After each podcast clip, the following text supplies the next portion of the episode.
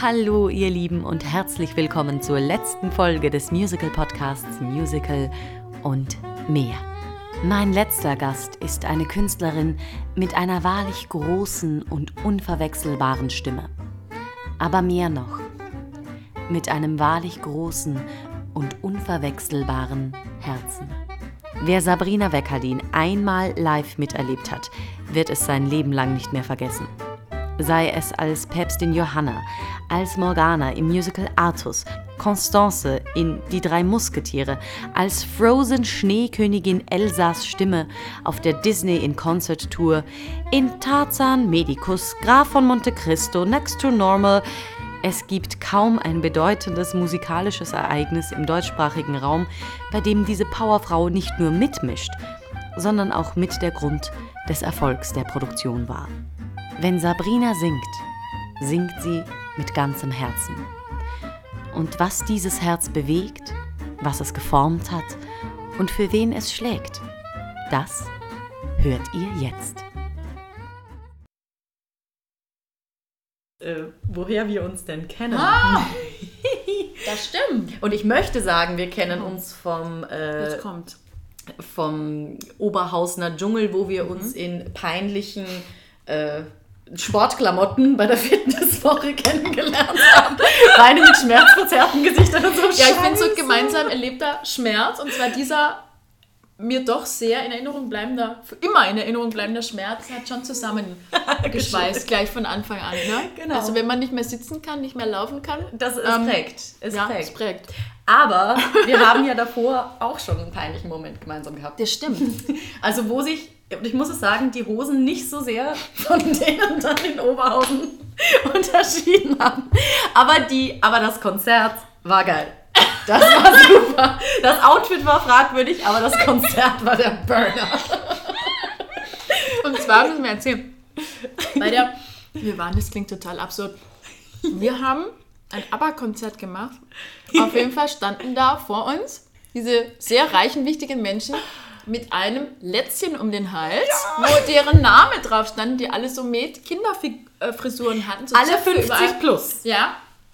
Und ein großer Süßigkeitenladen und also was da alles aufgefahren oh. worden sind worden ist und äh, ja, wir haben die besungen und es ist genau. mir heute noch, ich muss da immer noch lachen, wenn mir dieses Bild so in Erinnerung geblieben ist, wie wir da auf der Bühne stehen und diese ganzen Leute mit ihren Kinderoutfits da vor uns standen getanzt haben zu unseren Mama Mia Songs. Das war, war, schon geil. Es war denkwürdig. Es, es war, war definitiv denkwürdig. Aber mir wird immer in Erinnerung bleiben, dass wir uns da in diese, auf dieser Probebühne getroffen haben. Im mhm. Palladium Theater, ich glaube in Stuttgart ja, war das. Dem, mit dem Pete. Mit dem Pete Lee, genau. Ja, mit dem Pete Lee. Mhm. Ja, ja, das auch eine absolute musikalische Größe. Ja, und auch so ein toller Mensch. Ja, unfassbar. Also ich bin ja immer beeindruckt von, von Leuten, die so talentiert sind, aber auch noch tolle Menschen sind.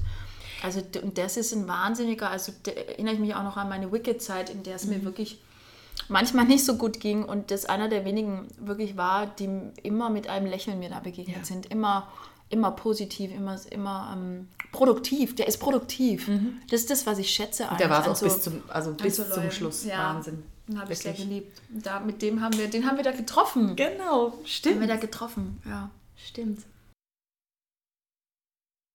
Ähm, ich habe das immer, also für mich war immer klar, ich war in so einem kleinen Ort im Schwarzwald, ein kleines Dorf und ich saß da schon, ich habe da immer so als kleines Mädchen schon so CDs signiert und habe immer schon, als, also ich saß da immer so und ich wusste, ich bin eine Sängerin. Das Geil. klingt total blöde. Also ich wollte auch mal andere Sachen. Ich wollte Tanzpädagogin machen und ich wollte dann Klarinette studieren, dann wollte ich eigentlich klassischen Gesang studieren.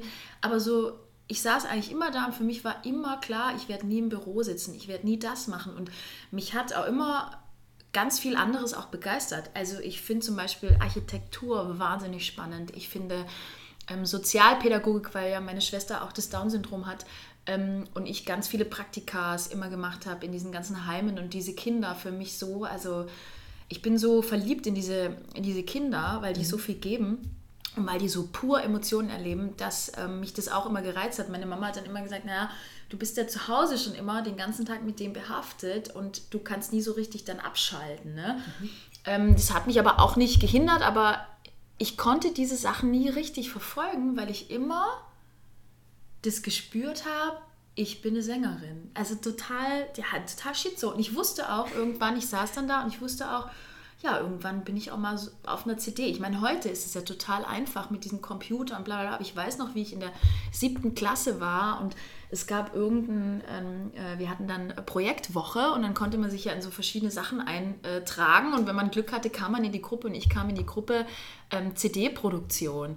Und das war damals wirklich was Besonderes, dass man wirklich mal seine eigene Stimme auf CD gehört hat. Ja. Und eigentlich saß ich da und habe immer gesagt, oh, okay, ich will meine ich will mal, mein Ziel ist es, na, mal eine CD zu haben, wo meine Stimme drauf ist. Und das habe ich geschafft. eine, ich, zwei. Das habe ich, das hab ich geschafft. Und ähm, das war eigentlich immer, das war eigentlich immer so, ähm, es war eigentlich immer stetig mein Wunsch. Und so, als ich dann so Mitte 20 war, ähm, irgendwer hat mal zu mir gesagt, okay, ähm, wenn du bis, bis 25 nicht geschafft hast, deine eigene Popmusik zu machen, dann wird es auch nichts mehr.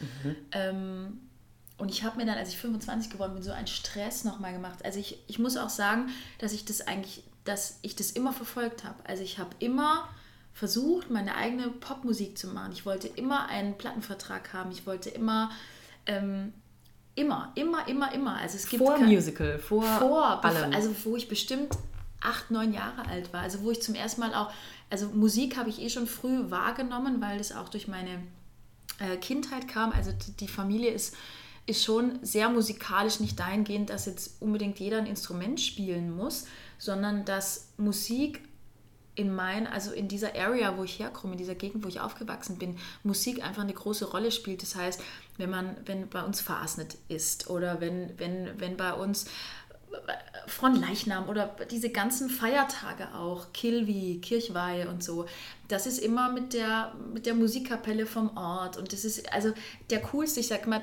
früher der coolste in der Klasse, der war trotzdem in der Blasmusikkapelle, der hat halt Schlagzeug gespielt. Das war aber nicht uncool, das war cool. Das hat dazugehört. Das war cool. Und, und bei uns zu Hause, bei Geburtstagen auch, da haben halt alle immer gesungen. Das ist jetzt auch noch so, wenn mein, mein äh, Patenonkel, mein Getty, heißt das bei uns Getty, wenn der, als der 70 geworden ist oder so, dann kommt halt da so seine Rentnerband, in der er auch früher mitgespielt hat. Und dann singt halt der ganze Laden, singt äh, Liebe kleine Schwarzwaldmarie und so. Also das ist auch total normal, dass bei uns immer bei Geburtstagen, dass da irgendwelche ähm, ja, früheren Kapellen kommen oder die spielen auch immer noch so auf dem Weinfest oder so. Also mein, mein, äh, mein Getty ähm, und damit bin ich auch aufgewachsen. Das, das hat schon von klein auf immer angefangen. Und dann fing es erst so an, natürlich mit diesen ganzen Heimatfilmen und Peter Alexander und Heintje. Und dann hat man die Volks, äh, volkstümliche Hitparade geguckt. Dann kam die Hitparade, dann kam der Musikantenstall. Dann habe ich das immer nachgespielt und so. also wir haben schon immer auch bei Geburtstagen haben wir immer Sachen aufgeführt und so. Und dann kam eben auch diese, dann kam so ähm, Bonnie M und so. Ich erinnere mich, also als wir früher im Auto saßen, ich eben klitzeklein war, haben wir immer Bonnie M gehört und so. Und ich habe schon früh mich eigentlich ähm, zu so Soul-Musik auch hingezogen gefühlt, merkte mhm. ich. Warum auch immer. Also jetzt im Nachhinein äh, gucke ich so meine Haare an und denke so, okay, vielleicht hätte man vielleicht ist, da irgendeine, vielleicht ist da irgendeine Verbindung oder Connection, die man da äh, suchen kann. Aber ähm, ja, das war ganz krass. Und dann ging das eigentlich los, dass ich so Whitney Houston entdeckt habe, Mariah Carey. Und ich muss sagen, meine Schwester hat auch da einen großen Verdienst, weil die sechs Jahre älter ist und die natürlich ganz andere Sachen gehört hat. Also ich mhm. weiß noch, wie die nach Hause kam und da gab es zum ersten Mal eine CD, also ähm, äh, von, ich weiß noch, von den Spice Girls, Wannabe. Ja. Und ich so, ey, was ist denn da so ein, was ist eine CD, was ist denn das? Und so. Also, ähm, und dann, dann habe ich mir meine erste CD auch gekauft und meine allererste CD, die ich mir gekauft habe, war äh, Gangsters Paradise von Coolio. Und ich habe eben auch schon in der dritten Klasse, als dann da die Mini-Playback-Show in der Schule war, haben halt alle so, ne, hier Lucy Electric und so gemacht. Und ich habe halt von Blondes gemacht mit What's Up, weil meine Schwester halt, ich habe halt praktisch den Musikgeschmack von meinem Opa mit der Volksmusik, mit der Te wow. Techno-Modern-Pop-Musik. Und dadurch hast du diese ganz verschiedenen äh, Musikstile ja. ähm, mitbekommen, auch Klassik und äh, ne? Also das war so ein, so ein gemischtes Potpourri und ähm, dadurch war ich, glaube ich, immer sechs Jahre voraus von der Musik auf, von meinem Musikgeschmack. Das hat mich schon geprägt. Dann habe ich äh, angefangen mit sechs oder so, habe ich Klarinette äh, angefangen zu mhm. spielen. Mhm. Und dann hatte ich da so einen lila Notenständer und da hat eben unsere Familie hat uns, also mein Papa hat uns auch, meine Mama, die haben uns so immer gefördert. Ja. Also das muss ich auch sagen, die haben das immer möglich gemacht. Der hat Papa, also die haben richtig zurückgesteckt, dass wir auch bevor ich irgendwie einen, einen Ton rausbekommen habe aus einer Klarinette, habe ich aber ein eigenes Instrument bekommen, ein teures, das ich mir aussuchen durfte. Und wir hatten bei weiß Gott gar nicht viel Geld, aber die haben dann selber lieber zurückgesteckt und haben gesagt, nee, das ist es uns wert, dass die ein richtiges Instrument haben und das auch richtig lernen. Und ähm, ja, das fand ich, fand ich total toll. Und dann habe ich auch so einen Notenständer bekommen, so einen lilanen Notenständer. Und das war ganz toll, wenn man den nicht aufgeklappt hat, war das wie so ein Mikrofonständer. Und da habe ich dann immer meine Deo-Dose reingemacht. Und dann haben wir oben halt in, in den Schlafzimmern, wo wir geschlafen haben, äh, war so ein Riesenschrank und eine Schrankwand war halt so ein Spiegel. Und dann habe ich mich da immer vorgestellt mit dieser Deo-Dose. Und dann habe ich, weiß ich noch, dann habe ich äh, Whitney Houston, dann habe ich Celine Dion, Mariah Carey, das Album rauf und runter. Und ich weiß auch, ich habe so richtig, ich konnte diese Töne ja überhaupt nicht. Ne? So, es war wirklich ganz schlimm. Und ich war dann immer stolz, wenn ich am Abend heiser war, weil ich gedacht habe, geil, wenn ich heiser bin, dann wächst meine Stimme. Also das war wirklich so, ich saß da immer es wächst, es wächst, es wächst. Oh, geil. Und, ähm, und ich habe halt dann immer schon gesungen und ich habe auch so getanzt und dann habe ich auch angefangen mit ähm, Leichtathletik, weil ich ging auf eine Eliteschule des Sports. Also wo ich herkomme, ich bin auf der höchstgelegenen Schule Deutschlands zur Schule gegangen. Das ist, die nennt sich halt Eliteschule des Sports, weil dort auch das Skiinternat ist in Furtwangen. Ach, okay. Und eben die ganzen, sage ich jetzt mal, die ganzen ähm, Wintersportler, die man so im Fernsehen sieht, die sind eigentlich, also zum größten Teil auch auf meine Schule gegangen, weil das Ah. eben dieses Skiinternat war. Okay. Wir waren aber auch musikalisch sehr weit vorne, also da waren auch immer Austausch ähm, mit, mit Italien, Bergamo, der heute immer noch ist. Ne? Und also man hat ganz viel so gemacht. Und entweder war man im Schwarzwald, hat man Musik gemacht oder man war eben sportlich. Und dann habe ich auch diese sportliche Seite ausprobiert und das hat mir auch super viel Spaß gemacht. Und irgendwann habe ich aber so viel gemacht, dass meine Mama gesagt hat, okay, jetzt musst du sagen, willst du Leichtathletik weitermachen oder willst du ins Jazzdance? Und ich so, ich will zum Jazzdance. Und dann bin ich ähm, zum Jazzdance gegangen. Und ich habe halt immer zu Hause gesungen und wir hatten halt eine Jugendmusikschule und da hatte ich Klarinettenunterricht. Und mein Papa ist halt immer zu dem äh, Chef der Musikschule hingegangen, hat immer gesagt, könnt ihr nicht mal eine Gesangslehrerin holen? Meine Tochter singt so gerne und ich würde das gerne fördern. Und der hat das initiiert? Ja, und mein pa also dann und dann wurde da eine Gesangslehrerin äh, hingeholt, als ich dann elf Jahre alt war Wow. habe ich dann Gesangsunterricht bekommen. Und das war aber ähm, eben nur klassisch. Das heißt, ich habe halt zu Hause meine Pop-Sachen für mich gemacht, habe aber wurde eben nur klassisch unterrichtet und äh, habe dann auch so Wettbewerbe gemacht und, und ähm, Jugend musiziert, nennt sich das bei uns. Und ähm, ja, und dann wollte ich eigentlich auch mal Klassik studieren. Also ich wollte eigentlich mein Abi machen ähm, und wollte dann eigentlich klassischen Gesang studieren oder auf die Pop-Akademie, die da gerade äh, irgendwie aufgepoppt ist, da Ja. in, in, in Mannheim. Und, aber ich war dann eben, ja, ich bin dann aufs Wirtschaftsgymnasium nach meinem Realschulabschluss und äh, wollte mein Abi machen, dass ich eben dann, ähm, ja, dass ich eben dann studiere. Irgendwie in diese Richtung. Und, ähm, Und ja, dann? naja, und dann hat meine Freundin, also ich muss sagen dazu, dass ich dann in meinem Ort auch immer, ähm, also ich war da im Jazzdance und ich habe wahnsinnig gerne Hip-Hop getanzt. Also ich war auch, ich glaube, ich habe auch sehr, sehr, also ich war eine sehr gute Hip-Hop-Jazz-Dancerin. Und dann hat sie halt gesagt, naja, wenn du auf eine Schule willst, dann müsst du auch ein bisschen Ballett machen. Das wurde halt bei uns gar nicht unterrichtet. Und dann haben wir geguckt, wo das bei uns in der Nähe ist. Und ähm, ja, und das war auch wieder mein Papa, der dann gesagt hat, okay, dann fahre ich dich in, in eine halbe Stunde entferntes Nachbardorf. Und da war einmal die Woche war eine Ballettstunde, ähm, Stunde. die gab es auch nur eine. Also ich war dann da zusammen mit an, also ich war die Anfängerin und musste dann da mitmachen, war richtig fortgeschritten und das war auch richtig grausam für mich. Krass. Also äh, ich stand dann da und so, ich wusste überhaupt nicht, wie das irgendwie geht, aber das hat mich auch irgendwie stärker gemacht. Die, die, Ten also die Tanzlehrerin hat dann auch irgendwann gesagt, weil ich gesagt habe, naja, ich möchte mal was in die Richtung machen, die hat dann gesagt, nee, das kannst du vergessen. Also, Zu spät äh, angefangen, oder Ja, ja, ja. Und, Okay. und dann war aber ein anderer Typ noch dabei, auch ein Tanzlehrer, der auch Unterricht bei ihr genommen hat und der hat dann gesagt, jetzt, nee, das, das Mädel, das hat Talent und, und die muss ja jetzt keine, die will jetzt keine Balletttänzerin mehr werden, sondern die möchte Tanzpädagogik machen und da ist alles noch möglich. Die, die, die, die, die lernt ja sehr schnell. Also ich hatte immer einen schnellen, äh, einen schnellen Pickup und ähm, ja, also das war wie so, wie, das war, war eine Schule und mein Papa hat mich da immer hingefahren und gewartet, bis ich wieder fertig war und dann meistens habe ich irgendwie ein Wiener Würstchen dann, hat er im Auto schon gehabt und ein Brötchen und so und dann sind wir wieder heim. Also der hat mich Papa. wahnsinnig, der hat uns wahnsinnig gefördert und ja. auch, mein Papa ist ja schon seit zwölf Jahren ähm, tot ähm, und ich freue mich eben noch, dass der, ähm, äh, muss halt sagen, ich kann mich sehr glücklich schätzen, dass ich so einen Papa gehabt habe, der ähm, sowas gefördert hat, weil also ich habe halt für mich, ich habe auch immer die Mini-Playback-Show geguckt und ich hätte da so gern mitgetanzt ja. und so, aber weißt du, also bei uns gab es eine Bushaltestelle da war halt und das nix. war's, da ja. war nichts. Also, dass ich überhaupt das so geschafft habe, so eine Sängerin zu sein. Ja. Ja, das ist schon. Und ich freue mich halt, dass er noch den. Ah, heult so Sabrina, dass er ähm, diesen Erfolg mit, mitbekommen hat noch. Also, so wo ich mal richtig eine Haupt-Hauptrolle hatte, wo ich mal so ein Stück getragen habe, das hat er nicht mehr mitbekommen, aber ja. aber das, das weiß er trotzdem. Das weiß er ganz bestimmt trotzdem. Wow. Ja, und ich freue mich halt, dass der, also drei Musketiere und ich weiß auch ja. noch, ich war dann in der Schule, in der Musicalschule und das war natürlich für die, ja, um das nochmal zu erzählen, das, das ging halt durch so viele Zufälle, ist das einfach passiert. Meine Freundin hat halt dann einen Aufruf gesehen von Bravo TV, dass da irgendwelche, dass da irgend so Schule, da suchen sie Leute, die singen und tanzen, hat sie gesagt, das machst du doch immer, guck doch mal.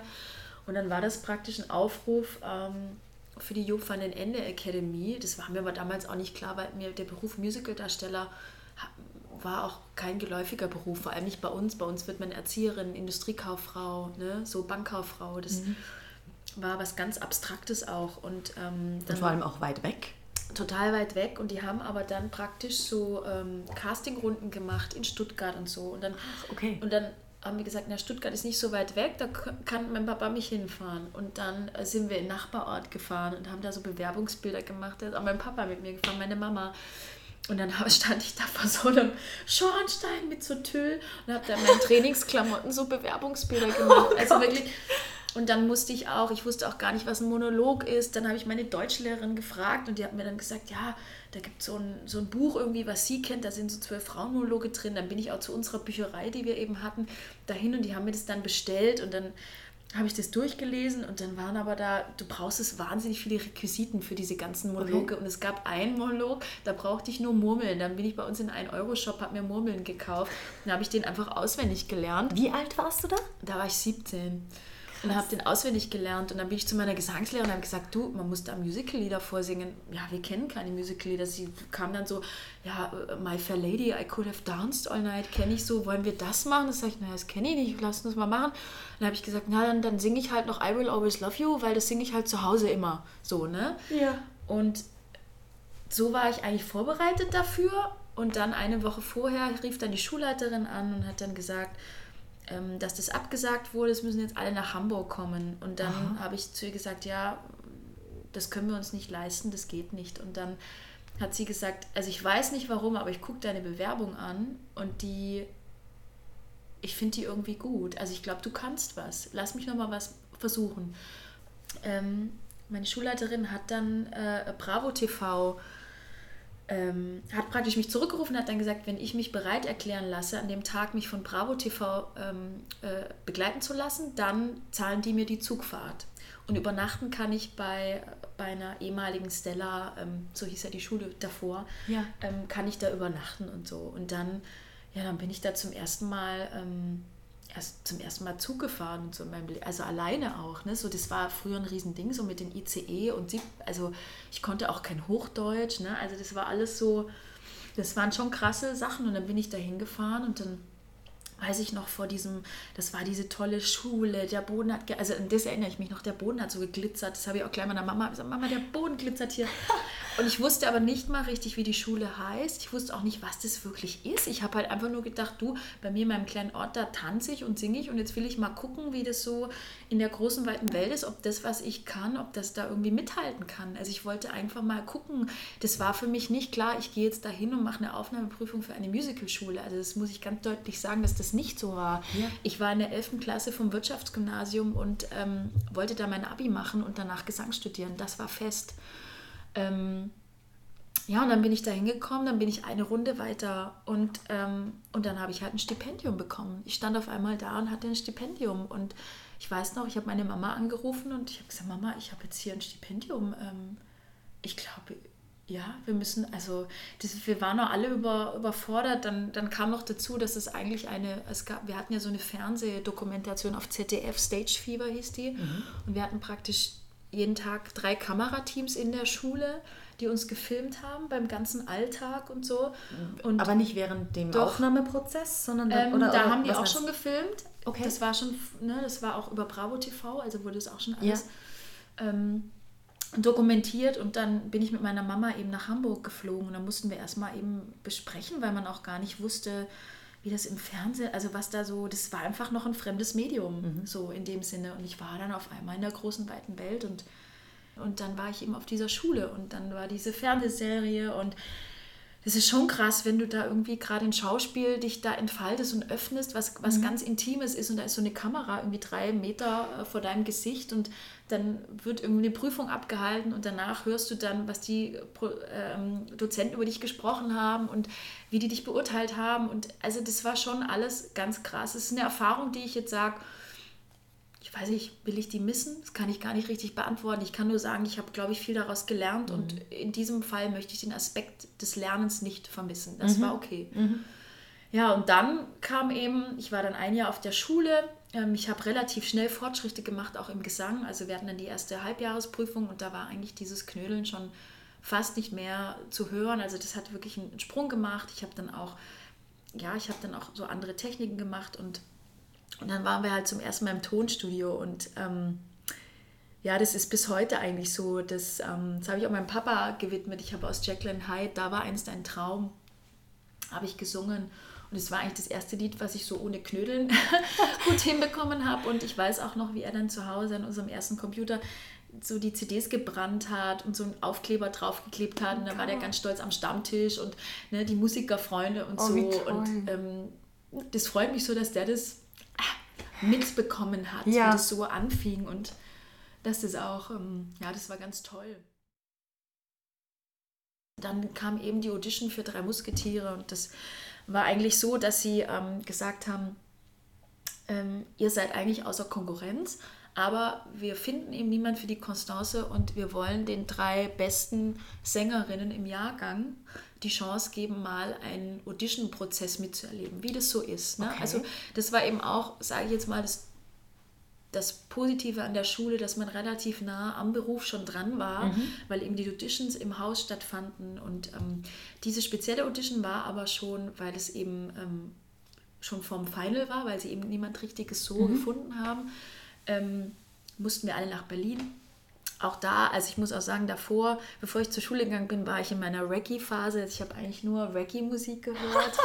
ähm, wow, okay. So Patrice und, und, und, und, auch Bob Marley. Und also das war so mein da Ding, hätte ich dich jetzt gar nicht hingegeben musikalisch. Ja, also okay. Also Joy Nalani und das erste Album von der Mamani, ein, bin ein großer Fan. Ähm, Lauren Hill. Ja. Das habe hab ich geliebt. Ja. Und ähm, und deshalb hatte ich auch nur so Korthosen. Also ich war auch noch nicht mit 18, sage ich jetzt mal 17, 18, da auf der Schule. Ähm, da war ich fernab von irgendeinem, also ich habe glaube ich auch noch nie richtig Make-up im Gesicht gehabt oder auch noch nie richtig sich geschminkt und so. Das war alles neu. Und dann musste ich zu meiner Schulleiterin nach Hause und dann hat die mir von ihrem Kleiderschrank so einen Jeansrock, so ein ganz langer Jeansrock mit so einem schwarzen, schlimmen Oberteil, mit so einer Strickjacke, die so bis zu den Knien ging und musste irgendwelche Absatzschuhe anziehen und bin dann da hingegangen und habe dann äh, eben dieses Alles-Lied äh, mussten wir singen und äh, eine Szene spielen. Und dann kam eben damals die Castingdirektorin und sagte dann zu mir, ähm, ja Sabrina, also auch zu den anderen zwei Mädels, ähm, ja, ihr seid raus, also ihr kommt nicht für die Rolle in Frage, aber die Sabrina soll noch mal über Nacht da bleiben. Und wie ich früher halt so war, ich war, bin immer noch rebellisch, aber früher war ich schon sehr, also ich habe mir da bei mir ist es so, ich bin sehr respektvoll gegenüber anderen erzogen worden, aber ähm, nicht eben, dass das alles heilige Kühe sind, mhm. sondern ich begegne eigentlich jedem, ähm, möchte ich, dass der mir auf Augenhöhe begegnet und so möchte ich auch gesehen werden. Ich mag diese ganzen Hierarchien und dieses ganze, ich lasse mich jetzt mal herab zu dir und unterhalte mich mit dir, ähm, das habe ich nicht. Ich bin zu dem größten Plattenboss bin ich genauso nett wie, wie zu der Klofrau. Das ist so, wie ich erzogen worden bin. Und ähm, das ist auch was, was mir wahnsinnig, was mir wahnsinnig wichtig war. Und so bin ich diesen ganzen wichtigen Menschen auch gegenübergestanden. Also ich war absolut, mit 17 Jahren war ich auch absolut nicht zu erpressen oder zu beeindrucken durch irgendwelche, sage ich jetzt mal, langfristigen Verträge bei irgendeinen großen Firmen, ne, wo man sagt, komm, wir nehmen dich jetzt mal irgendwie zehn Jahre unter Vertrag und dann spielst du Hauptrollen. Ähm, das hat mich eher eingeschüchtert. Also ich war nicht äh, daher erpressbar, weil ich einfach immer nur singen wollte. Ich wollte eigentlich immer nur singen. Ähm, naja, auf alle Fälle sind wir dann zu diesem Casting gegangen und ich musste eben über Nacht da bleiben und ich weiß auch noch, ich musste dann diesen Alles-Song, nee, wir haben nämlich den Alles-Song nicht vorgesungen, sondern über Nacht musste ich den lernen. Dieses Alles-Duett, dieses große Liebesduett aus Drei Musketiere. Und dann habe ich halt über Nacht dieses Lied gelernt. Ich weiß auch nicht, ich war dann da in Berlin alleine und die, die anderen sind ja wieder zurück nach Hamburg. Ich war da wirklich alleine ja. im Hotel und habe meine Mama angerufen. Ich weiß auch noch, wie ich da saß auf dem Boden von dem Hotel und gesagt, Mama, ich bin alleine in Berlin. Ich weiß gar nicht, was ich da morgen machen soll. Und ich war dann auch so, ein bisschen angepisst, dass ich mir gedacht, ich weiß gar nicht, was ich jetzt soll. Ich ziehe jetzt auch hier meine, meine Hose wieder an. Ich ziehe überhaupt nicht meinen Rock an. Ich bin dann da am nächsten Tag auch mit einer Hose hingegangen. Das war mir total scheißegal. Sabrina halt. Und stand, ja, und ich habe aber, was ich gemacht habe, ich habe das die ganze Nacht eigentlich so bis, ja, bis 2 Uhr oder 3 Uhr habe ich dieses Lied geübt. Also am nächsten Tag konnte ich das, ähm, ich konnte das auswendig, dieses alles. Und ähm, bin dann da hingegangen, war da mit anderen drei Mädels da. Und diese drei Mädels waren im Final für die Rolle. Und die haben gedacht, ich wäre dann. Ich so, äh, ich weiß jetzt eigentlich gar nicht, was ich hier soll. Also ich bin aber keine Konkurrenz. Ich habe dann nur gesagt, ich bin aber keine Konkurrenz. So. Ähm, naja, auf jeden Fall weiß ich dann noch, da habe ich dann den musikalischen Leiter kennengelernt. Mhm. Und dann haben wir halt den Song so am Klavier alle gesungen. Und dann mussten wir auf die Bühne. Und dann weiß ich noch, dann haben wir alle diese, unsere Mikrofone, die Bühnenmikrofone. Dann hatte ich zum ersten Mal so ein, so ein Mikrofon war das da oben an der Stirn. Ja, das war so, gleich okay. auf der Bühne, weil das ja das Final war. Oh, krass. Okay. Also ähm, musste man gleich spielen. Und dann habe ich eben dieses Mikrofon da oben hingeklickt bekommen. Und, ähm, und ich war so, oh Gott, ich habe noch nie so ein Mikrofon am Kopf gehabt. Was ist denn das? Was muss jetzt jemand? Also ich war völlig man hat eigentlich gedacht, man hat so ein kleines Kind irgendwo ausgesetzt. Ne? Also das war, ich war einfach ein Mädchen, ja, völlig ja. überfordert. Aber ich hatte auch irgendwie keine, also ich hatte jetzt keine Angst, irgendwie zu singen. Ne? Ich war da einfach nur so und dachte, was ist denn das jetzt hier so? Was soll ich denn jetzt da? Und ich meine, ähm, dann haben die alle ihre Szene gespielt und das Lied gesungen. Und ähm, ich weiß noch, dass, also die, die konnten es alle nicht auswendig. Das war auch schon ein Pluspunkt, muss ich sagen, glaube ich. Ähm, und dann kam ich eben dran und dann sollte ich nur das Lied singen. Und ich weiß noch, in dem Theater des Westens war alles dunkel, du hast auch nicht gesehen, wer unten sitzt. Ja. Und dann habe ich fertig gesungen, da war Stille. Und ich so, hallo. hallo. also, also wirklich. Und dann diese, ja, ähm, geh mal in die Kantine. Und dann war ich in der Kantine und dann kam ähm, die Theaterleiterin und sagte dann, du, ähm, kannst du mal hochgehen äh, in die Maske? Äh, wir wollen dir mal Maße nehmen. Ich so, hä? Ich bin total außer Kongo. Also ich weiß gar nicht, warum soll ich jetzt da hoch? Also ich war so richtig so, was soll ich denn jetzt da oben? Ich bin noch gar nicht da so im Rennen. Und dann, und dann war es eben so, also der Grundgedanke dahinter war, dass die gesagt haben, äh, die haben mich eigentlich einen Tag davor aussortiert, weil die einfach gesagt haben, die ist noch zu, zu klein und schauspielerisch ähm, ne, habe ich da auch erst noch nicht so viel gemacht gehabt und so. Aber gesanglich war halt das, was sie sich vorgestellt haben und haben halt dann gedacht, damals stand schon fest, dass der Alexander eine Single rausbringt, also dass der als D'Artagnan so eine Single rausbringt und mhm. dass die Hauptdarstellerin dann mit ihm diese Single rausbringt. Und dann haben sie halt gedacht, naja, die anderen singen jetzt nicht so poppig, aber dieser Prima bringt das Gesangliche mit. Jetzt wollen wir das mal testen, ob die dann vielleicht nur mit dem Alexander diesen Soundtrack mhm. ähm, rausbringt. Und ähm, das war der Gedanke dahinter. Aber als ich das dann halt gesungen habe, dann haben die gesagt, oh, das, wenn die das jetzt halt noch so spielen, also es wäre total toll. Und der Plan war dann, dann haben sie gesagt, okay, ich soll jetzt so ähm, zwei Wochen lang immer mit dem äh, künstlerischen Leiter vom Theater des Westens ähm, an meinem Schauspiel arbeiten, an den Szenen arbeiten. Und dann fliegen wir nach Amsterdam zu dem Job van den Ende und dann soll ich dem das vorspielen und vorsingen und der entscheidet dann, ob ich für die Rolle in Frage komme. Und dann haben wir in so einem großen, in einer großen Halle, ich weiß noch, da kam der Jupp van den Ende mit so ganz vielen Bodyguards und so. Und ähm, dann habe ich, weiß ich noch, habe ich aus Aida die Wahrheit habe ich vorgesungen und das Liebesduett habe ich gesungen und eben mit dem Markus Brühl habe ich dann eine Szene gespielt. Mhm. Und dann musste ich nochmal rausgehen, dann haben die sich da irgendwie beraten und dann kam ich zurück und dann hat der Jupp van den Ende ganz viel auf Englisch zu mir gesagt und ich konnte halt noch nicht so gut Englisch. Und irgendwann sagt der Mike Lucko dann zu mir, du hast die Rolle. Und ich so, aha, okay.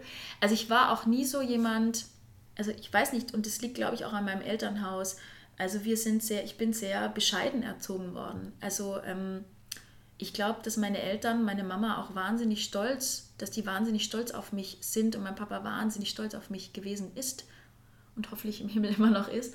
Ähm, aber das war nie so mein Kind, meine Tochter, meine, also wie es auch viele, mhm. ne, so, oh, so, ich bin nicht so erzogen worden und ähm, habe da auch andere Werte ähm, gelehrt, die mir jetzt auch jetzt helfen, dass ich mich im heutigen Beruf, wo vieles eben nur über so Likes und Klicks und geht, dass ich mich nicht darüber definiere. Mhm. Das ist ein ganz wichtiger Punkt in meinem Leben, den ich aber von klein auf schon gelernt habe, dass ich nicht unbedingt nur was Besonderes bin, weil ich etwas Besonderes kann, sondern es reicht, dass ich bin. Es reicht, also dass ich Sabrina. nicht am Erfolg, nee, es reicht, dass ich die Sabrina bin und ob ich jetzt, also das auch bei mir in der Familie, ob bei meinem Familienfest oder so, ähm, meine ganzen, die, ich glaube, die finden es schon cool, die kommen auch mal gucken, aber äh, die interessieren sich auch, wo bin ich gerade, was mache ich gerade, aber es ist nie, das ist jetzt die, boah, das ist die Sabrina. So, ich bin ganz normal das Schwarzwaldmädel, ich bin die Sabrina und ähm, das wird wertgeschätzt, was ich mache, aber es wird nicht nach, hoch, nach oben gelobt. Mhm. Und somit ähm, war das manchmal schon immer für viele Komponisten oder Produzenten auch immer komisch, weil ich halt da nicht so diese überschwängliche Freude empfunden habe, was aber nicht minder bedeutet hat, dass ich mich minder gefreut habe. Yeah. Ja. Ähm, sondern das war einfach ein anderer. Also ich habe das viel mehr klarer gesehen und, und habe mich da auch natürlich gefreut und war da mhm. enthusiastisch, aber eben nicht auf diese Art und Weise, wie, sich, wie die sich das erhoffen. Weil das da auch schon wieder was war, so, guck mal, dir kleine Mädel, reichen wir jetzt diese Hand. Mhm. Und ich mhm. weiß auch das sehr zu schätzen und es war auch erfolgprägend, natürlich. Klar. Weißt du, es gibt so viele Menschen da draußen, die alle Talent haben, aber es gehört so viel Glück dazu. Mhm. Das ist eben so und ja. dem bin ich mir auch bewusst. In gewisser Weise ist es auch Glück. Die andere Seite von der Medaille ist auch, also wenn man die ganzen, also wenn man meinen Schulleiter fragt, früher von der Schule, mhm. ähm, also ich war die erste in der Schule und ich war auch die letzte in der Schule es gibt so viele Menschen da draußen, die eine Meinung über dich haben. Ja, das Jeder, ich jetzt ist einfach, dafür stehen wir auch auf der Bühne. Ich stelle mich meistens manchmal vor 100, manchmal vor 13.000 Menschen und die denken mhm. alle irgendwas. Die denken, mhm, oh, die genau. finde ich schön, die finde ich hässlich, die finde ich dick, die finde ich dünn, die singt scheiße, die singt gut. Ne, das ist ja so viel, so viel, was man da, was man da so äh, signalisiert auch bekommt. Viele, Natürlich, viel, also man, man, sieht es ja auch an den Gesichtern oder man kriegt, das ist ja nicht so, dass wir davor irgendwie abgeschottet sind. Wir kriegen das ja auch schon mit, wenn Leute einem scheiße finden. Das ist ja so. Mhm. Aber ähm, es ist, glaube ich, wichtig, sich darauf zu besinnen, von wem ist mir die Meinung jetzt wichtig. Mhm. Ja, und ich habe in meinem Kreis gibt es drei Leute und das ist schon seit zehn Jahren so, von denen ich will, dass die Sachen angucken und von denen ich Kritik will. Mhm. Und von anderen Menschen will ich gar keine Kritik. Mhm. Die Leute sind ja immer so, in dem Moment, wo sie einem ein Kompliment machen, denken sie, sie haben auch das Recht, dir eine Kritik zu geben. Mhm. Und das ist eben nicht so, weil ich habe weder nach dem Kompliment gefragt, noch nach der Kritik dieser Beruf, den wir haben, also ich, was ich so abstrakt an diesem Beruf finde und was immer so mein Problem damit war, ich sehe mich halt nicht als ausführende Puppe, ich sehe mich als Künstlerin. Mhm. Ich will so singen, wie ich die Sachen singe. Ich will, äh, damit meine ich nicht, dass dann kein musikalischer Leiter oder Komponist kommt und sagt, du sing das mal so, mach das mal so. Das meine ich damit gar nicht, aber ich will eine gewisse Freiheit haben und meistens kriegt man immer gesagt, ja, sing's doch mal so wie auf der CD, wo die das vor 20 Jahren gesungen hat oder irgendwie so. Also die Leute suchen immer nach irgendeinem Klon. Und mhm. ich bin ich bin kein Klon. Mhm. Und deshalb, wenn ich Musical gemacht habe, dann eben auch nur so, ähm, habe ich versucht, Uraufführungen zu machen oder deutschsprachige Erstaufführungen, wo ich eben selber ein bisschen mitgestalten kann, wo mhm. ich ein bisschen mitformen kann, weil ich finde das abstrakt, dass da ein Regisseur ist, mit dem ich arbeite zwei Monate, der mir sagt eigentlich, wie ich das zu, also der sagt, der sagt uns ja eigentlich, wie wir die Sache, wie er das gespielt haben will. Aber ich stehe dann nachher mit meinem Namen und ich kriege aber die Kritik dafür. Mhm. Ne? Also weil mhm. ich bringe ja nur mein Handwerk mit. Ich bringe mein Handwerk mit, was ich kann. Dafür werde ich ausgewählt, weil ich vielleicht aussehe wie eine Rolle, wie sich der Regisseur das sich vorstellt, weil ich vielleicht diese Stimmfarbe habe, die er möchte für die, die der musikalische Leiter will für die Rolle. Aber letzten Endes stehe stehe ich da und werde dann kritisiert für was, was ich gar nicht so gespielt hätte. Ne? Mhm. Also ich glaube, viele Sachen, klar, kann man sich da einbringen, aber viele Sachen sind auch so gesetzt. Also ich finde jetzt Stücke, keine Ahnung, für Wicked, ich meine, ich war da Alternate, Alternate und Cover bedeutet eh immer, man muss eigentlich sich schon in dem Rahmen äh, bewegen, was die Erstbesetzung festlegt und mhm. kann natürlich für sich selber eigene Nuancen finden, aber du musst schon in ein, in ein Korsett rein. Und bei Wicked ist das noch ein größeres Korsett, weil das einfach in so vielen Sprachen auf der Welt existiert. Und da gibt es eigentlich, ja, da gibt es ein fest vor, vorgefertigtes Korsett. Die Regisseurin und die, die, die, die machen das dann, die bauen das so auf, dass man am Ende denkt, so, oh, ich habe das selber entwickelt, aber dann guckst du es in einem, anderen, in einem anderen Land ja. an, denkst du, oh, die macht das genauso wie. Also, ja. ne? also ja, das war genau. so ganz oft der Weg und äh, so blöd war ich aber nie, dass ich das nie durchschaut habe. Und deshalb fand ich zum Beispiel klar, die Elferbar ist eine mega tolle Rolle, aber ich habe gleichzeitig auch die heilige Elisabeth gespielt in Eisenach vor, sage ich jetzt mal, 400 Leuten mhm. mit einem mit, mit einem Bühnenbild, was nur bestand aus drei Türen, die man drehen konnte in eine schöne und eine hässliche Seite. Yeah. Und stand aber dann in Stuttgart im Palladium Theater auf der Bühne mit, einem, mit, mit Kostümen, die irgendwie 50.000 Euro pro yeah. Set kosten, pro Person. Und wo sich alles fliegt, wo, wo man fliegt und macht. Also ich hatte so den krassen Gegensatz. Und yeah. ich muss sagen, genossen habe ich beides irgendwo, aber wohler gefühlt habe ich mich natürlich in dem, wo ich, wo ich selber mitgestalten mhm. konnte. Das Künstlerin mehr was konntest. mit mir zu tun. Und ja. ähm, bei Wicked war es auch so. Wie bist du dazu gekommen zu Wicked? Äh, war das nach drei Musketiere? Genau. Oder? Okay. Naja, ich bin von drei Musketiere es war ja so bei Drei Musketiere, ich habe dann diesen Job bekommen und habe dann gesagt, naja, aber ich habe ja eigentlich noch zwei Jahre zu studieren mhm. und ich will auch meinen Abschluss machen. Und dann haben sie gesagt, na, du kannst es ja dann an. habe ich gesagt, nee, ich will, ich will weiter, ich will meinen Abschluss machen. Und dann war es so, dass ich eben alleine Unterricht bekomme in Berlin von meinen Kollegen. Also der Kusch Jung zum Beispiel, der hat dann ja. Rochefort gespielt, der war dann ähm, mein Schauspiellehrer. Der, ähm, oh Gott, das wusste ich gar nicht. nicht auf den Namen. Ähm, der war auch bei uns im Ensemble, der hat dann Jazzdance mit mir gemacht ich hatte dann meine eigenen Lehrer, weil ich auch gesagt habe, ich möchte das weiterführen. Und das ging von dir aus, dass du gesagt hast, du möchtest das Genau, so. ja. Ist ja toll. Ja. Mhm. Und dann, ähm, nach einem Jahr, dann, dann war es so, dass sie niemanden gefunden haben als Sängerin äh, bei Dirty Dancing. Mhm. Und dann habe ich das auch wieder wirklich durch so Zufälle, haben die mich da gecastet. Ähm, und dann war das ganz toll, weil ich gesagt habe, okay, dann, dann kann ich wieder zurück und dann kann ich eben das letzte Jahr meine Ausbildung da fertig machen in der Schule und kann aber abends spielen. Und so war es auch. Ich habe dann da tagsüber, ähm, war ich in der Schule und habe da ganz normal äh, äh, meine Ausbildung gemacht und abends habe ich Dirty Dancing gespielt. Und äh, dann habe ich auch meine, meine, ähm, meinen Abschluss gemacht. Ähm, und dann von da bin ich zur Best of Musical Gala, da bin ich mhm. getourt und von da bin ich zu Elisabeth, Legende einer Heiligen, gegangen, nach Eisenach und von da dann zu Wicked. Und da war ich dann ein Jahr. Von da bin ich dann zu ähm, Marie Antoinette gegangen. Ähm, parallel habe ich immer wieder Elisabeth gespielt. Ja, und von da bin ich dann immer weiter gehüpft. Und es war aber immer so, es war immer so, dass ich immer meine eigene Musik machen wollte. Und als ich dann mit dem Alexander diese Single zum Musical draußen hatte, waren wir auch in den ganzen, ja, wir waren auf einmal in diesen ganzen Sendungen, die ich nur von zu Hause vom Fernsehen kannte. Top of the Pops, The Dome, Bravo TV, also ich, Bravo TV hat ja auch zur Hälfte die Ausbildung mir bezahlt und da mhm. habe ich halt immer jede Woche habe ich so einen Tanz erklärt, so im Fernsehen und es war auch ganz toll und ich war eigentlich schon da, also da wollte ich eigentlich sein. Ja. Ne? Und ich habe dann so gedacht, boah, geil, ich bin da und ich habe eigentlich auch die Hoffnung gehabt, dass ich das Duett mit dem Alexander mache und dann vielleicht mich irgendwer entdeckt und dann sagt, komm, wir machen jetzt eigene Musik. Und es war, das war einfach nicht so. Ähm also ich spiele wahnsinnig gerne Rollen und wenn ich Rollen spiele, dann, dann, dann, dann beuge ich mich da auch. Also wenn ich eine Bettlerin spiele, dann will ich auch kein Lipgloss haben. Also, dann, also ich habe überhaupt keine Angst vor Hässlichkeit, vor diesen Sachen. Ich hau mich da auch richtig rein. Aber wenn ich, was ich, wenn ich da irgendwie die, die heiße Geliebte sein, sein soll oder irgendwas, ne, was so in die Richtung geht, dann brauche ich auch dann brauche ich auch was, es mir hilft, weil ich mhm. das eben privat nicht bin. Ich bin ja nicht die Sabrina, die in der High Heels und kurzen Minirock über den Kudamm läuft und irgendwie denkt, boah, bin ich schön. Mhm. Also ich brauche dann ein Kostüm, was mir hilft, dass ich das besser ausstrahlen kann. Und dadurch geht man auch in einen Dialog mit Kostümbildern und so. Und das ist Genau. doch ganz normal. Und dadurch entsteht ja auch so eine ja, Kette aber und das ein Miteinander. Mhm. ist einfach nicht gewollt. Man soll einfach immer bei allem, was man bekommt, bei jedem neuen Song, bei jedem neuen Kleid, bei jedem Sommer immer sagen, boah, toll. Mhm. Und ähm, ja, aber bei mir sagen die Leute auch immer, boah, toll. Weil ich bin eigentlich den ganzen Tag in der Kritik. Ich Mhm. muss immer, sing das mal lauter, sing das mal so, mach mal das, halt den Ton bis da, mach das da,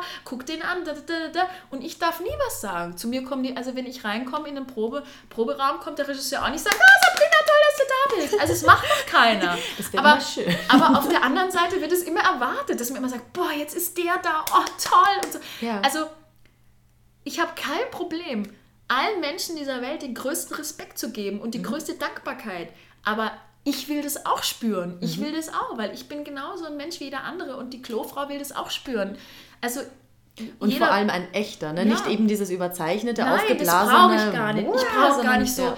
diese, oh Sabrina, für mich bist du, das sowas brauche ich gar Mhm. nicht. Ich brauche eine ehrliche, eine, eine, eine normale Wertschätzung für Mhm. das, was man so gemacht hat. Und, und deshalb ist dieses Jahr auch für mich so ein Jahr des Umschwungs, des Wechsels und ähm, keine Entscheidung gegen Musical oder für Musical, sondern Entscheidungen für mich. Für Als mich als. Sabrina, als Sängerin, als Künstlerin, was will ich, was will ich sein? Wo will ich sein? Was will ich singen? Und das habe ich mich, glaube ich, nie richtig getraut. Und das große Thema in meinem Leben ist auch gerade Selbstwert und Selbstwertgefühl, weil ich eben so bescheiden erzogen worden bin, dass ich so Arroganz total verabscheue. Ne? Ähm, und dadurch immer, wenn ich gedacht habe, na, ich will aber jetzt irgendwie, na, ich finde aber, dass jetzt das, was ich da arbeite, ist eigentlich das und das Geld wert oder diese Gage wert oder das ist das wert. Hm, eigentlich will ich das so, habe ich mich immer schlecht gefühlt, weil, weil einem auch gleich suggeriert wird, du kleine Darstellerin, was willst du jetzt eigentlich? War, war, war, du musst eigentlich froh sein, dass du überhaupt so eine CD aufnehmen darfst oder dass du das machen darfst. Also diese, ne, wo man so runtergedrückt wird. Und dann dachte ich so, okay, oh nee, das, das kommt dann irgendwie arrogant rüber. Aber der große Punkt ist, es gibt einen großen Unterschied zwischen Arroganz und Selbstwert. Und das habe ich mich auf die Suche gemacht, das herauszufinden, was das für mich selber bedeutet. Und seit ich das ich würde sagen, ich bin noch nicht 100% angekommen, aber ich bin 40%, ich bin schon ganz weit auf dem Weg und jede Entscheidung, jedes Ja für mich und jedes Nein gegen irgendwas, was ich nicht möchte, ist ein fettes Ja für mich selber als Sabrina und das ist, ähm, das macht mich so, es macht mich so glücklich in einer gewissen Weise, auch wenn es mir einen Boden unter den Füßen wegzieht, in dem Sinne, dass ich manchmal dann nicht weiß, okay, hm, kann ich da dann noch meine Miete zahlen, kann ich jetzt da noch das machen. Aber das, was mich immer so mental zurückgehalten hat, diesen Weg zu gehen, den ich gehen will und so behandelt zu werden, wie ich behandelt werden will, ähm, den gehe ich jetzt und das fühlt sich so richtig und so gut an und ich, und ich würde viel mehr Leuten gerne das mit auf den Weg geben, dass man, dass man sich wirklich nicht einschüchtern lassen soll von diesen ganzen Gedanken, die man hat. Ne? Also vor allem, ich kann es jetzt auf meinen, auf unseren speziellen Beruf, natürlich kann man das auf die ganze Welt irgendwie ausbreiten, auf jede Situation, aber auf meinen Beruf speziell wird einem immer suggeriert, na, wenn du das nicht machst, dann macht es jemand anderes und das, das schadet dir. Ne? Dann bist du nicht mehr oben dabei, dann bist du das nicht und das nicht. Und ich habe nie, nie habe ich versucht, mich davon einschüchtern zu lassen. Nie, weil ich immer, nicht weil ich arrogant war, weil ich gesagt habe, boah, ich bin jetzt so toll oder ich kann das so toll, sondern immer, weil ich wusste, ich habe immer gesagt, Sabrina, warum machst du das? Und die Antwort ist, ich singe gerne. Da ist nichts mehr drumherum. Da ist kein, kein Geschwafel, keine, keine, kein komischer, pathetischer Satz, sondern ich singe einfach gerne. Und wenn ich an einem Punkt bin in meinem Leben und nicht mehr gerne singe, dann ist was falsch. Also ich mag Pommes und ich mag Kroketten und ich mag das unabhängig voneinander, ohne dass ich das andere schlecht machen muss. Und das ist für mich ein ganz wichtiger, ein ganz wichtiger Punkt, dass man dieses Selbstwertgefühl ähm, im Leben findet und dass man auch positiven Neid hat. Positiven Neid. Ähm, ich finde Neid wahnsinnig wichtig und das ist ein, ein wichtiger Punkt unserer Gesellschaft, aber, aber wandel ihn um in etwas Positives. Weil nur weil ich, wenn ich was toll finde, also so habe ich das immer gemacht, ich habe so ein ganz großes Säckchen und seit ich die Pia kenne, es war so die erste, die mir so begegnet ist, da habe ich das aufgesaugt. Was finde ich denn toll an der? Wie macht die das? Wie erzählt die Geschichten? Also was die total kann, finde ich, wenn man eine CD von der Pia anhört, das ist so, als ob die vor einem steht, weil die so toll mit dem Text umgeht. Ja, weil du siehst es ganz klar. Und also ich mache das immer, wenn ich jemanden toll finde, gucke ich, was macht der, wie macht der das? Und ich finde es so wahnsinnig kostbar, dass man so viele tolle Menschen, also man will ja auch in keiner schlechten Gegend wohnen. Ne? Mhm. Also es hat mal der Enrico Di Pieri zu mir gesagt, in der Schule damals, wo ich gesagt habe, oh Gott, jetzt habe ich eine Audition und da sind alle so gut und dann kommen da ich dahin und dann hat er gesagt, naja, du willst ja auch nicht in einer schlechten Gegend wohnen. Da hat er recht. Ne? Man will ja in einer guten, in einer schönen Gegend wohnen Ja. und man, man wird auch immer besser. Also es bringt einem auch nichts, wenn man sagt, Mensch, ich bin jetzt von der Gruppe hier die Beste. Nee, ich finde es total geil, wenn ich die Schlechteste bin, weil dann kann ich, kann ich was erreichen, dann kann ich arbeiten, ich kann besser werden. Und ich würde mir wünschen, dass viel mehr Leute diesen positiven Neid haben und einfach auch jemanden mal sein lassen. Und wenn, wenn die Leute finden, die Sabrina singt das irgendwie scheiße, dann ist das ja auch total okay. Aber du musst es mir ja auch nicht sagen. Es ist doch okay, wenn du das findest. Ja. Ja.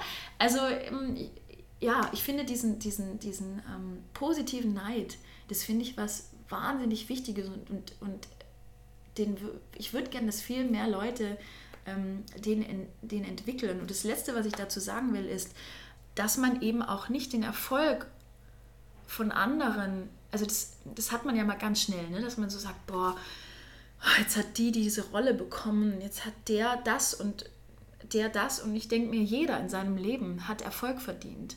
Und weil jemand anderes die Rolle bekommen hat, das ist deren Weg. Das heißt aber nicht, dass ich schlecht bin, sondern es hat einfach jemand anderes entschieden. Und es ist wahnsinnig schmerzhaft und es ist auch manchmal wahnsinnig schmerzhaft, wenn man denkt, okay, immer nur die gleichen Leute bekommen immer diese Rollen, diese Hauptrollen. Und ich verstehe diese Frustration. Ich verstehe das total. Aber ich meine, im Musical bin ich erfolgreich, aber ich habe diese Frustration in, in, in einem anderen Bereich, wo ich gerne wäre. Ja, ich bin total traurig, dass ich zu Hause, das klingt jetzt so undankbar, es ist es nicht, aber ich hätte bei mir zu Hause im Schrank, hätte ich lieber anstatt irgendwie 10 Cast-Alben, hätte ich lieber äh, 20 eigene CDs zu Hause mit meiner eigenen Musik. Ja, ich sage aber auch nicht, Mensch, die scheiß Pink, ey, die hat wieder einen Erfolg. Weißt du, also ich in dem Moment, wo man den Erfolg von anderen schlecht macht, macht man sich nicht besser, sondern man kann nur einfach sagen, okay, wie, wie komme ich weiter? Wie kann ich aufs nächste Level kommen? Klar hat man das große Ziel vor Augen, aber man will immer so viel auf einmal. Oh ja. Man kann einfach sagen, okay, wie schaffe ich das jetzt? Wie mache ich das? Und wenn man sich das mal selber so fragt und sich auch vielleicht mit anderen Leuten unterhält und sagen, wie siehst du das denn? Wie komme ich aufs nächste Level? Ich meine, man kann ja einfach auch mal einen erfolgreichen fragen, der vielleicht in seinem Genre das schon erreicht hat, was man will, und den einfach fragen, wie würdest du, wie siehst du das? Aber das wollen die Leute gar nicht, weil die wollen einfach, anstatt miteinander kommunizieren, über einen kommunizieren. Und ähm, das ist der falsche Weg. Kommunizieren miteinander und, und dann wäre alles viel leichter. Und das ist mir wichtig für das ganze Business, dass, dass wir dieses Preisdumping, dass wir diese ganzen Sachen, dass wir uns da mal hinstellen. Aber ich verstehe auch, dass jeder aus einer anderen Richtung kommt, mit einer anderen Not, mit einem anderen, äh, äh, wonach man sich sehnt, was man erreichen will und dadurch auch agiert. Das verstehe ich. Aber äh, dieses Selbstwertgefühl, das darf man irgendwie nicht verlieren. Nee, das Egal, muss man auch in welcher, in welcher Euphorie, Euphorie man da ist für den Beruf oder für, für ein Stück, für eine Rolle. Ähm, aber das ist das, wo die andere Seite diese Macht hat über uns. Und Mhm. das ist das, was unser Business auch ein bisschen, bisschen kaputt macht. Und, ähm, und ich finde eben auch, dass wir auch auf der anderen Seite auch manchmal das Recht haben, eben Nein zu sagen. Mhm. Für das Geld arbeite ich nicht. Oder, oder ich, ich finde jetzt auch, was der Regisseur so mit dem Stück vorhat, ähm, finde ich auch nicht gut. Also ich habe das ganz krass so gehabt letztes Jahr, als so eine, so eine Rolle kam, die ich eigentlich war, also wo ich schon Jahre darauf gewartet habe, dass das kommt. Und dann habe ich so eine Audition gemacht und habe dann auch mit dem Regisseur gearbeitet und habe dann so gemerkt, ich möchte auch gar nicht sagen, dass das falsch ist, wie er die Rolle sieht, aber es ist nicht so, wie ich es empfinde. Und im Endeffekt ist es gut, dass es nichts geworden ist. Also weil einfach das nicht gut getan hätte, glaube ich, für beide Seiten, weil ich das nicht so, ich sehe es einfach nicht so. Und ich finde, man, man darf das auch, oder? Also ich Ja. meine, wir haben ja alle im Kopf und wir gehen ins Kino, jeder hat eine Meinung über den Film und so darf ich auch eine Meinung haben über eine Rolle, ähm, über ein Theaterstück. Und das darf ich auch äh, kommunizieren und darf auch besprechen.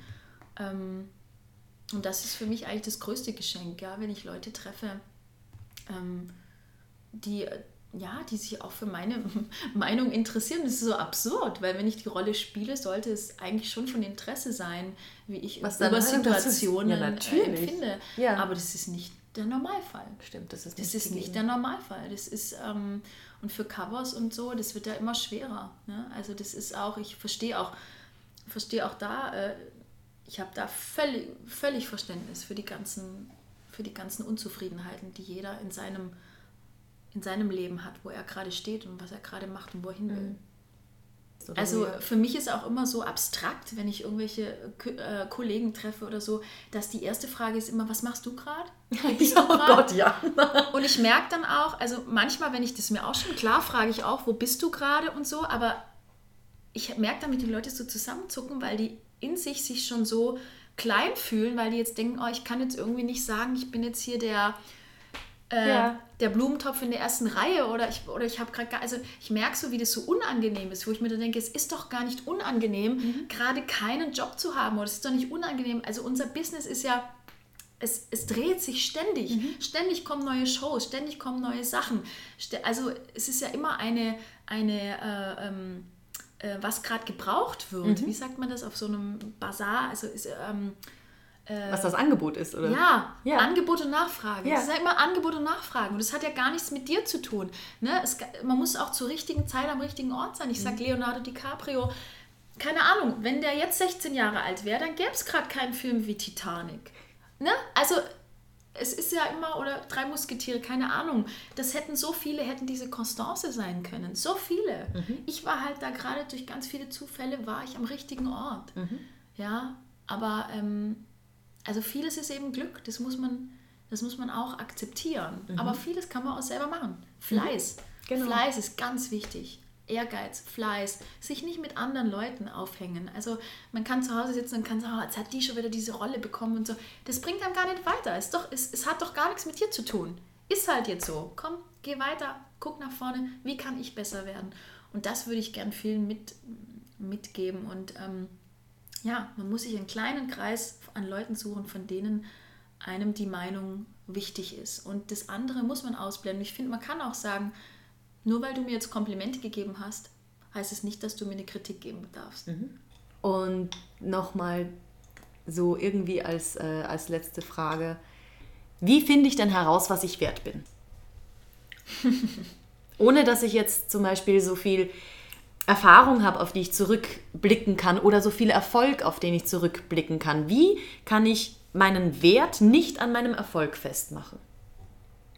Ich vergleiche es immer, wenn ich in den Mediamarkt gehe oder in irgendein Elektrofachgeschäft, ja, und da kostet die Waschmaschine 800 Euro und ich habe eben nur 760 Euro, dann gehe ich da halt wieder raus und dann sage ich, du, entweder muss ich nochmal gucken, wie ich die 40 Euro noch zusammenbekomme oder ich kann es mir halt gerade nicht leisten. Und das ist ja auch so okay.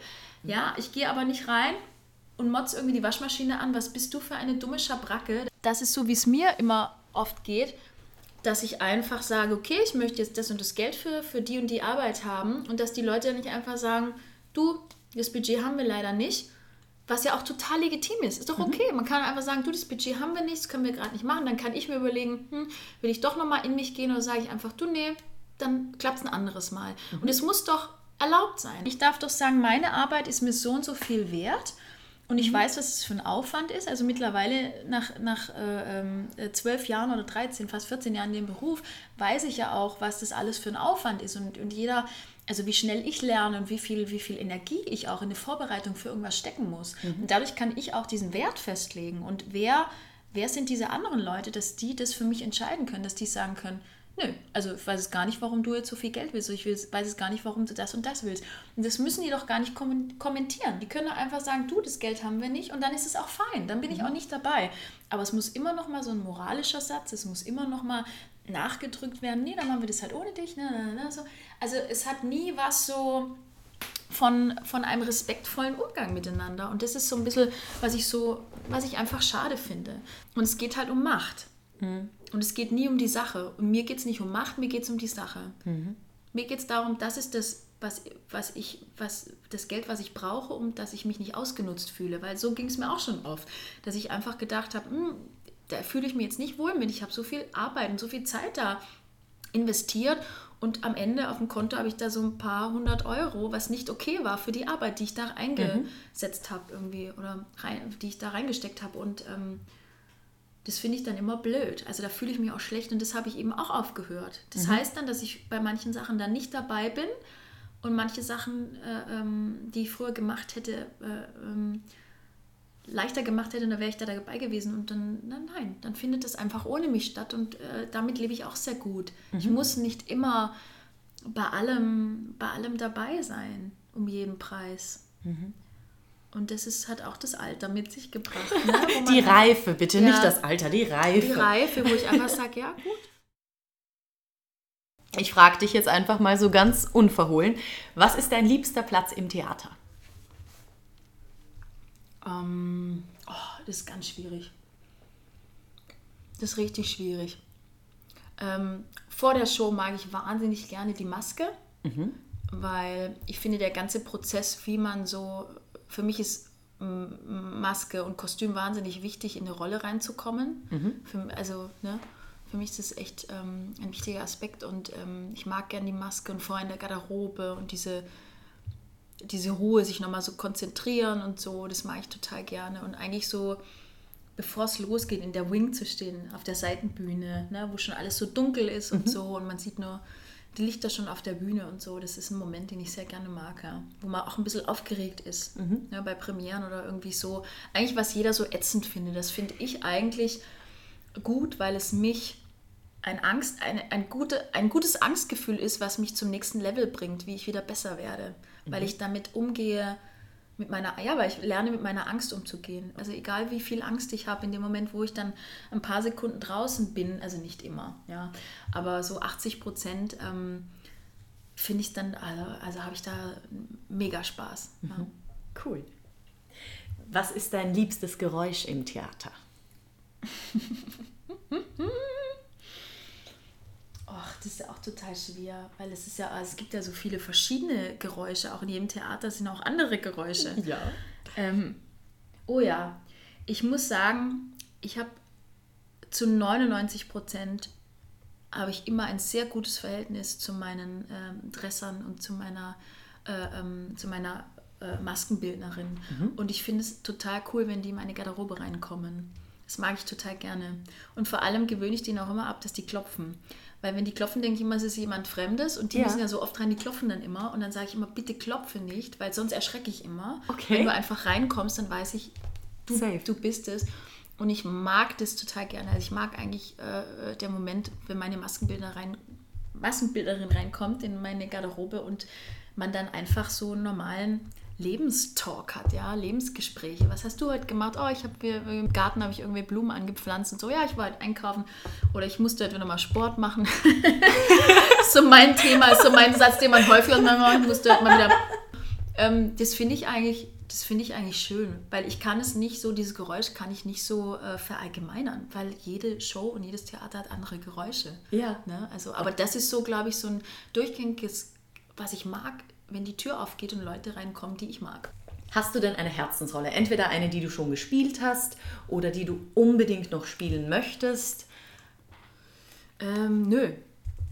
Ich habe eigentlich keine, ähm, ich habe gar keine Traumrolle oder irgendwas, was ich unbedingt spielen möchte. Also das hab, hatte ich auch noch nie. Bei mir war es immer so, ich gucke immer, was kommt, was so, was, was mich so findet oder was ich finde. Und dann ähm, bin ich ja manchmal schon mal, sage ich jetzt mal, in den Genuss gekommen, dass es wirklich so ist, dass mir auch Sachen, also dass ich mehrere Optionen habe, wofür ich manchmal echt mega dankbar bin und dass ich dann sagen kann, dass ich mir wirklich dann aussuchen kann, oh, das möchte ich total gerne machen. Also das ist für mich auch ein großes, großes Geschenk, ähm, dass man sich das dann aussuchen kann manchmal. Manchmal. nicht oft. Manchmal. Aber manchmal. Die Leute denken Schön. das immer so, aber es ist nicht so. Und hast du ein Motto? Ich habe eigentlich so ein generelles Lebensmotto. Ich glaube, ich habe einfach, das wechselt immer und ich glaube, ich habe einfach so Werte. Also wie gesagt, Selbstwert. Selbstwert ist mir wichtig. Ehrlichkeit. Loyalität. Ich bin ein großer Fan von Loyalität. Ähm, wenn ich was nicht haben kann, ist es Ungerechtigkeit. Und wenn jemand unloyal ist, das finde ich ganz blöd, weil ich finde, das Leben besteht daraus, dass man sich gegenseitig die Hand reicht. Und wenn mir jemand die Hand gereicht hat und ich das schon mal gerne angenommen habe, dann bin ich auch jemand, der gerne auch die Hand reicht. Selbstwert, Ehrlichkeit, Loyalität. Bessere Schlagwörter könnte es für die finale Episode dieses Pilotprojekts Musical und mehr gar nicht geben. Also, danke Sabrina. Und wer Sie bei Ihrem Pilotprojekt unterstützen möchte, der findet unter www.soundofmusicshop.de ein musikalisches Highlight der Superlative.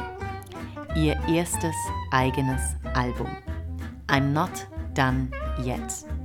Mit eigens komponierten und auf den Leib geschneiderten Songs keines Geringeren als Frank Wildhorn, Komponist eines der erfolgreichsten Musicals unserer Zeit, Jekyll and Hyde.